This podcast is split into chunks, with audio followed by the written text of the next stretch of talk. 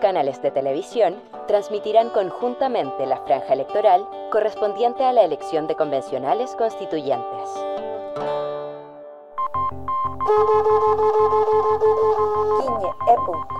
Ingrid. Con el Nehuen de la gente. Villaur Constituyente. Luis Catrileo, 126. No a la militarización del Gualmapu. Vota por Fanto Rentado.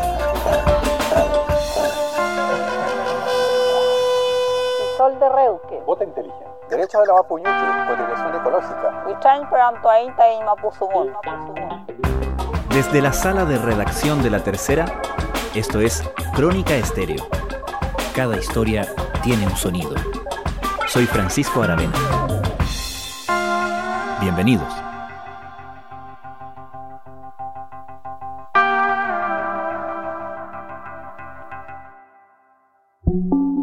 Congreso de Chile ha aprobado el proyecto de ley para reservar 17 escaños a los representantes de las comunidades originarias. Esto forma parte de la Convención Constituyente. De los 155 miembros de la Convención Constituyente que deberán ser elegidos el 11 de abril, 17 pertenecerán a pueblos originarios. Su representación asegurada a través de los escaños reservados fue uno de los asuntos más importantes que el Congreso debió definir camino a la elección. Lo primero es saber que esos 17 escaños reservados se reparten en los distintos pueblos originarios de nuestro país. Veamos cómo. De esos escaños, siete serán para representantes del pueblo mapuche. ¿Quiénes van a poder votar en esta elección? Las personas que figuren en el padrón indígena que ya puede revisar en el sitio web www.cervel.cl. En este capítulo de Crónica Estéreo, acompañamos a uno de los candidatos para esos escaños en su recorrido por varias comunidades de la Araucanía para entender qué saben y qué demandan sus habitantes de este proceso. También disponible en la página web del CERVEL. Al momento de llegar a la urna el Queríamos saber qué estaba pasando hoy en la Araucanía con el proceso constituyente, qué pensaban los mapuches, si es que estaban o no informados de que el próximo 11 de abril va a haber un voto especial para las comunidades indígenas y queríamos acompañar a alguien en la campaña, pero alguien que tuviera como reconocimiento en el, dentro del pueblo mapuche. Juan Andrés Quesada es periodista de la Tercera Domingo. Y Adolfo Millabur Ñanquil, un hombre de 54 años, es un dirigente lafquienche, respetado no solamente por su pueblo lafquienche, sino por, por los mapuches en general. ¿Por qué? ¿Qué vale su importancia? Él fue el primer concejal mapuche en 1992. En la primera elección democrática municipal. Exactamente.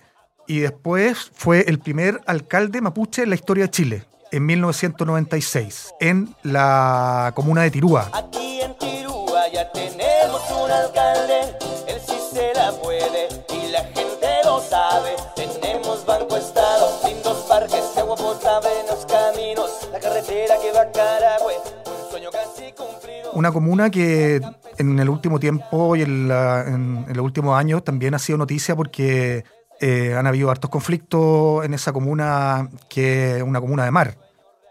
¿Y por qué Millabur estaba recorriendo justamente ahora, en, esta, en estas semanas? Bueno, Adolfo Millabur, otra de, la- de los reconocimientos que tiene es que ha sido alcalde muchas veces en Tirúa. Ha sido reelecto cuatro periodos, salvo uno un, que él llama unas vacaciones democráticas que, que perdió por pocos votos. Y lo que él cuenta que en, en diciembre pasado él estaba preparándose ya para seguir en la alcaldía y la, su comunidad lafquenche le pidió que fuera mm, candidato constituyente. Y lo que los expertos comentan que puede, él puede ser como la primera mayoría en la votación de escaños reservados para pueblos indígenas. ¿Qué cosas son nuevas? Lo que ya sabes tú, eh, son votos nacionales, o sea, estamos con el esfuerzo, con los pocos recursos que tenemos, eh, desplegarte a nivel nacional es una cuestión novedosa, que, que convoca a todo el movimiento mapuche, poner todo su esfuerzo para que la gente vaya a votar, indistintamente donde se encuentre. Vamos a saber esta vez cuántos son los que van a hacer votar, van a ir a votar por mapuche. Porque ahí está el punto de que en- en- por primera vez en el CERVEL hoy día aparece una, una diferencia del voto común con el voto mapuche. Entonces el 11 de abril vamos a ver de cuánta gente vamos a ser capaces de mover para votar por mapuche. ¿Y con qué te encontraste cuando recorriste con él la zona? Bueno, nos encontramos con él en Temuco y partimos, cruzamos la llamada zona roja, que a ellos no les gusta, que de- dice que es como una invención de la prensa. Ujú. Cruzamos Lautaro, Curacautín, llegamos a Lonquimay y lo que nos encontramos es que la gente común y corriente en las comunidades, los que no son dirigentes mapuche, los que no son loncos, no estaban informados del proceso constituyente. No conocían que el pueblo indígena tiene 17 escaños reservados, no sabían que tienen una papeleta especial que solicitar el próximo 11 de abril para votar por su candidato. Incluso mm, el discurso de campaña de Adolfo Millabur se tuvo que transformar en una clase express de educación cívica. Constituyente. Poco se sabe de eso, porque ustedes hoy día se reúnen aquí para escuchar a su candidato a alcalde, para escuchar a su conocer, conocer y escuchar a su candidato a concejales, pero no se sabe mucho de los gobernadores. Menos se sabe todavía de los constituyentes. Y el 11 de abril ustedes van a ir a votar por cuatro personas. ¿Sabían eso ustedes? ¿Se sabía esa información aquí? Cuatro personas. En varias de las reuniones tenía que partir explicando qué es la constitución, cuáles son las tres principales constituciones que ha tenido Chile, porque ahora va a haber un cambio en la constitución para posteriormente pasar a la votación del 11 de abril. Pero había mucha desinformación. El día 11 de abril, el mapuche vota por mapuche. ¿Era desinformación o también desinterés del proceso o en general de los procesos políticos como se ven desde ahí, lo, lo que sucede en la gran ciudad o en Santiago? Eh, Yo creo que un poco de las dos cosas, pero lo que el candidato opinaba es que todo esto fue muy rápido. El tema de los escaños reservados fue en diciembre, después el CERVEL tuvo que correr para hacer la ley y diseñar las fórmulas de votación, y se venía la elección encima el 11 de abril y había que hacer un, un padrón especial de, de candidatos mapuche. Todo ha sido muy, muy rápido y lo que Adolfo Millabur dice que podría haber sido mejor es que hubiera habido una campaña en la zona indígena como más del Estado, como más potente comunicacionalmente. Porque si bien en esta semana empezó la franja electoral donde ellos tienen un espacio que es bien, bien poco, él cree que faltó más información. Hay mucha desinformación y por cierto se transforma en desconocimiento. Entonces es importante eso porque no, no ha habido ninguna institucionalidad del Estado ni medio de comunicación que, al- que se ha ocupado de, de informar sobre este proceso que es inédito y que además también es eh, muy importante para la participación de los pueblos originarios.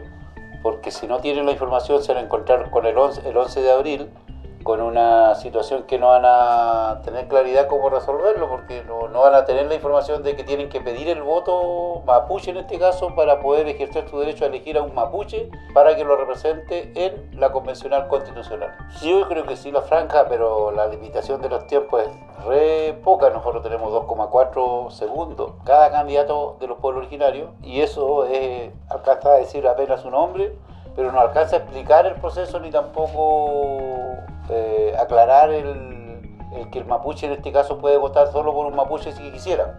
Y que hay 30 candidatos en total en Chile, mapuche, y que la votación es un solo gran distrito, porque la gente piensa que tiene la misma lógica de los distritos, así como está configurado el padrón electoral en Chile, en circunstancia que el distrito de los pueblos originarios es un solo gran distrito que es todo Chile. Entonces, por la diáspora mapuche que están en todos lados, hoy día tienen la oportunidad de votar por, por uno de los 30 en cualquier lugar de votación que ellos estén inscritos.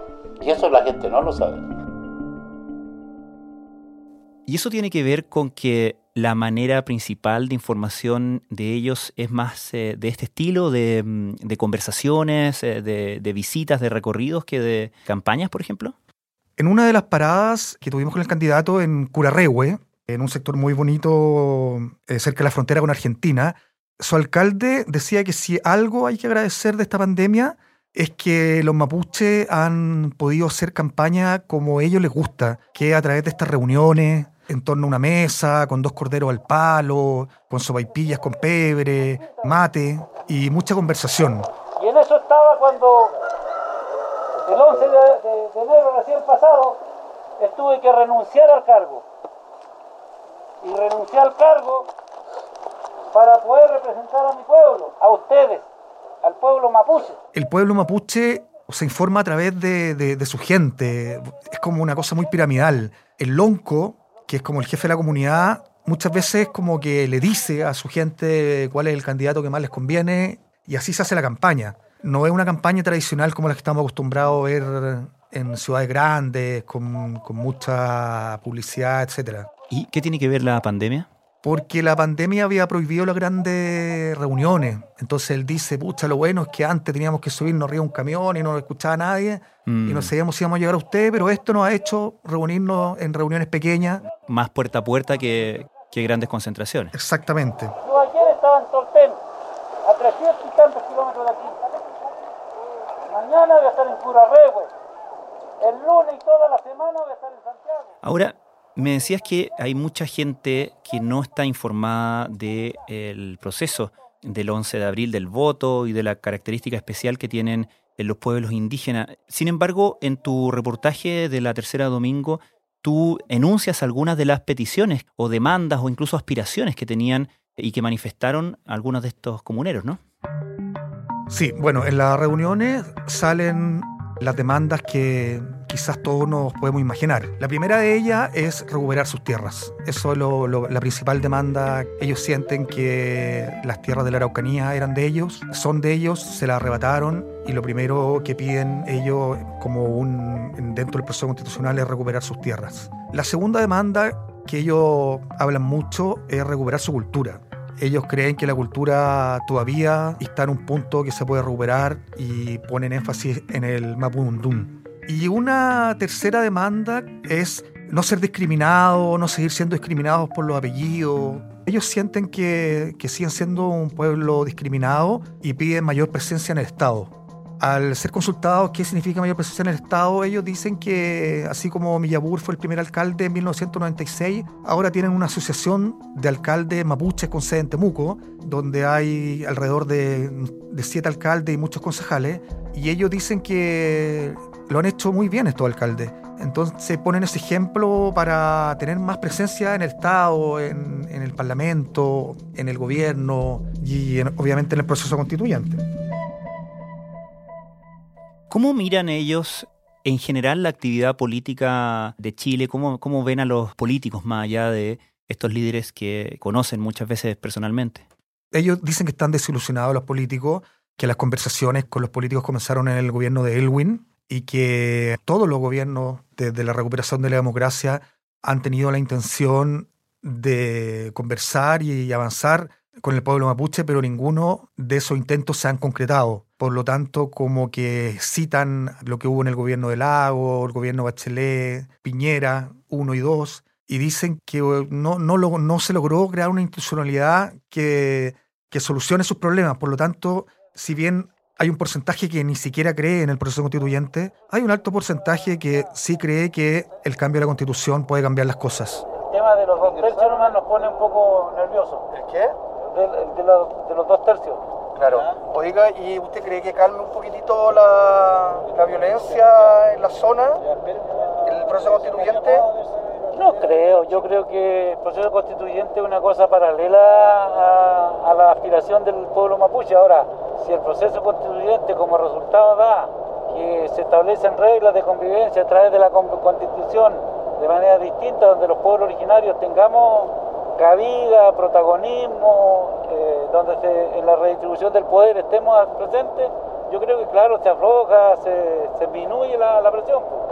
Porque hoy día el problema de los mapuches es que, que no tenemos con quién interlocutar de manera institucional, porque hoy día, claro, el presidente que está muy desacreditado convoca a, a dialogar, nadie, yo no iría a conversar con Piñera hoy día, porque Piñera no tiene ni una autoridad eh, en su condición de autoridad del país porque está desprestigiado, ha, ha, sido muy rimbombante los anuncios, ninguno de ellos ha cumplido, eh, pero además también yo tengo clara conciencia de que dialogar con cualquier gobierno, incluido el este o el que venga, si no hay una institucionalidad que sostenga el diálogo, ¿para qué?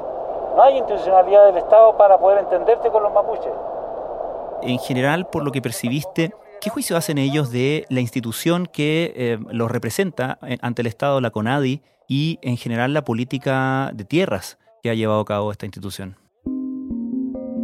Bueno, la principal crítica que hacen a la CONADI es que cuando hay un cambio de gobierno cambia completamente el enfoque, la dirección. Entonces ellos dicen que no es una institución del Estado, sino que es una institución que se maneja según el color político del gobierno y eso ha hecho que haya perdido mm, respeto entre ellos. La CONADI es una institucionalidad muy pequeña y, resuelve de manera muy agota eh, el tema de la tierra y, lo expone a la especulación y al mercado de la tierra. Entonces es una cosa muy compleja de resolver. Pero si hubiera una institucionalidad que abordara la relación del Estado con el pueblo mapuche, hay que, hay que, hay que pensarlo. Y eso no existe. La otra de las principales críticas que ellos hacen es que en estos momentos la CONADI no está comprando tierras. Y en una parte de mi reportaje cuento que mm, en una reunión el candidato eh, dice que al no gastarse el presupuesto que tenían destinado para comprar tierras, la CONADI entregó el año pasado 34 mil millones de pesos al Estado, los devolvió. Pero consultamos al, al director de la CONADI, él desmiente esa, esa cifra. Dice que, que, siguen comprando tierras, que durante el gobierno de Piñera se han comprado tierras, pero que, que hay un procedimiento de acuerdo a la ley de presupuesto que no puede ir a la velocidad que el pueblo mapuche quisiera que fuese.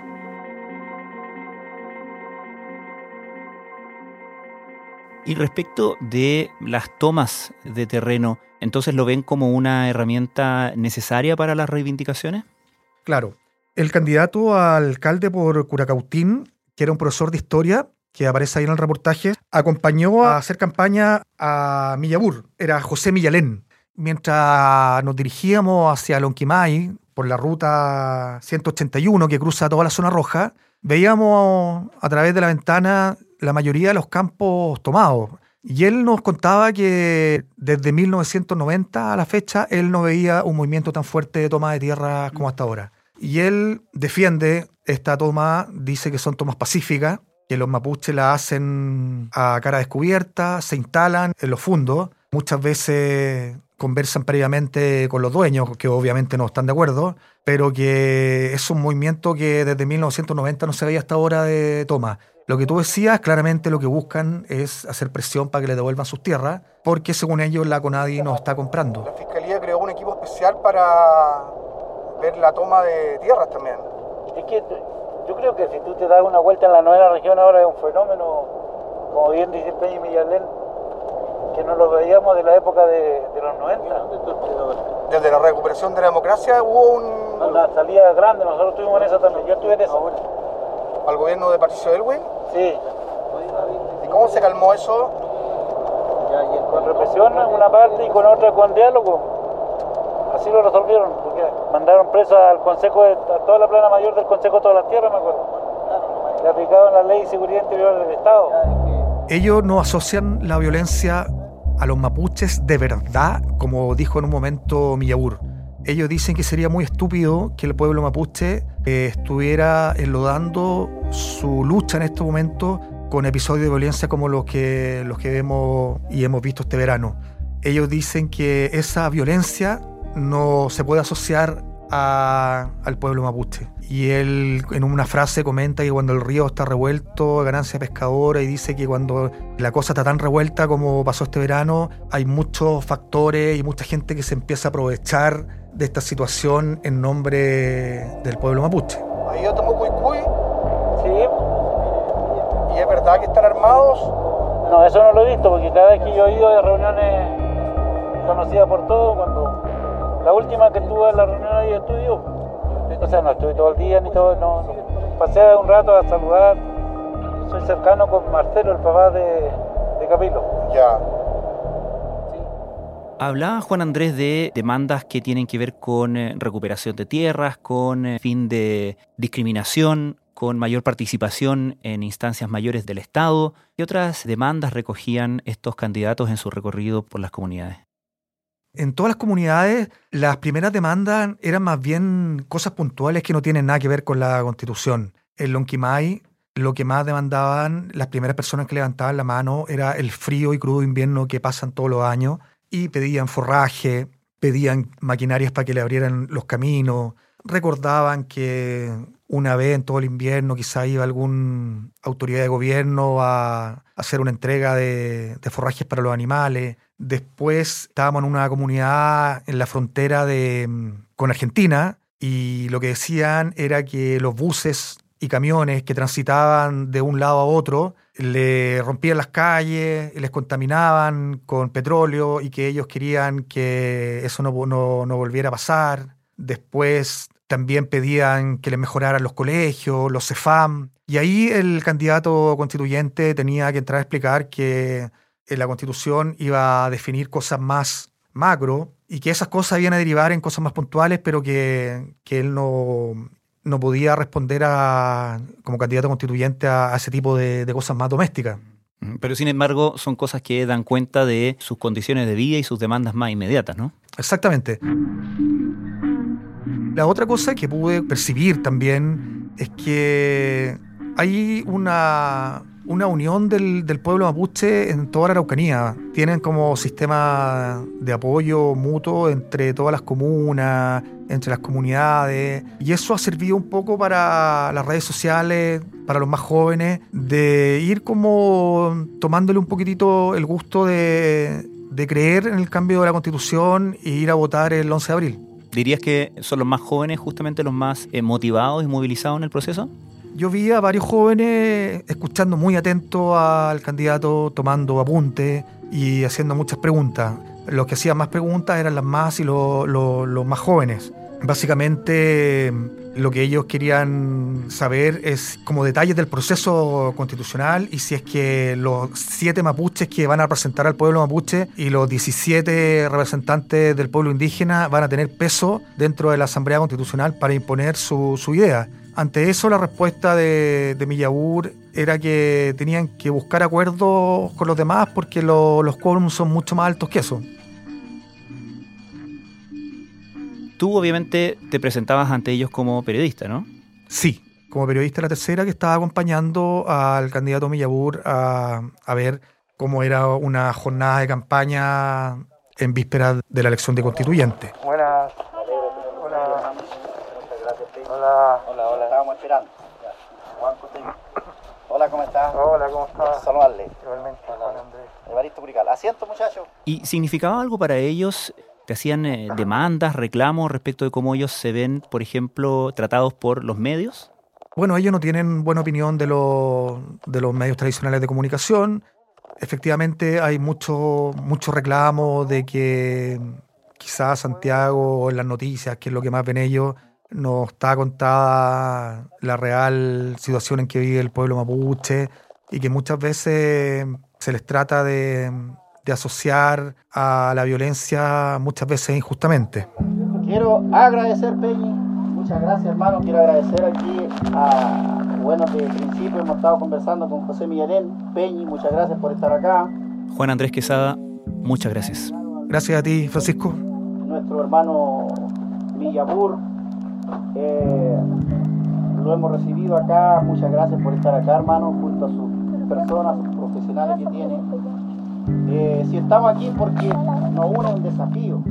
Los invitamos a leer el reportaje ¿Qué esperan Peñis, Machis y Loncos de la nueva constitución? de Juan Andrés Quesada en latercera.com. Y la verdad es que recorriendo la comuna hemos visto muchas necesidades y hoy día estoy liderando un proyecto, soy candidato alcalde, hermano, por Lonquimay. Me acompañan en este desafío cinco candidatos.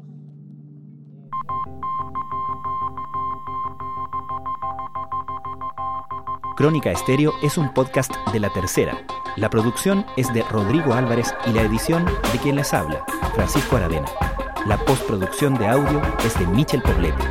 Nuestro tema principal es Hawaiian Silky de Sola Rosa, gentileza de Way Up Records. Nos encontramos mañana con un nuevo episodio de Crónica Estéreo, el primer podcast diario de actualidad de Hispanoamérica.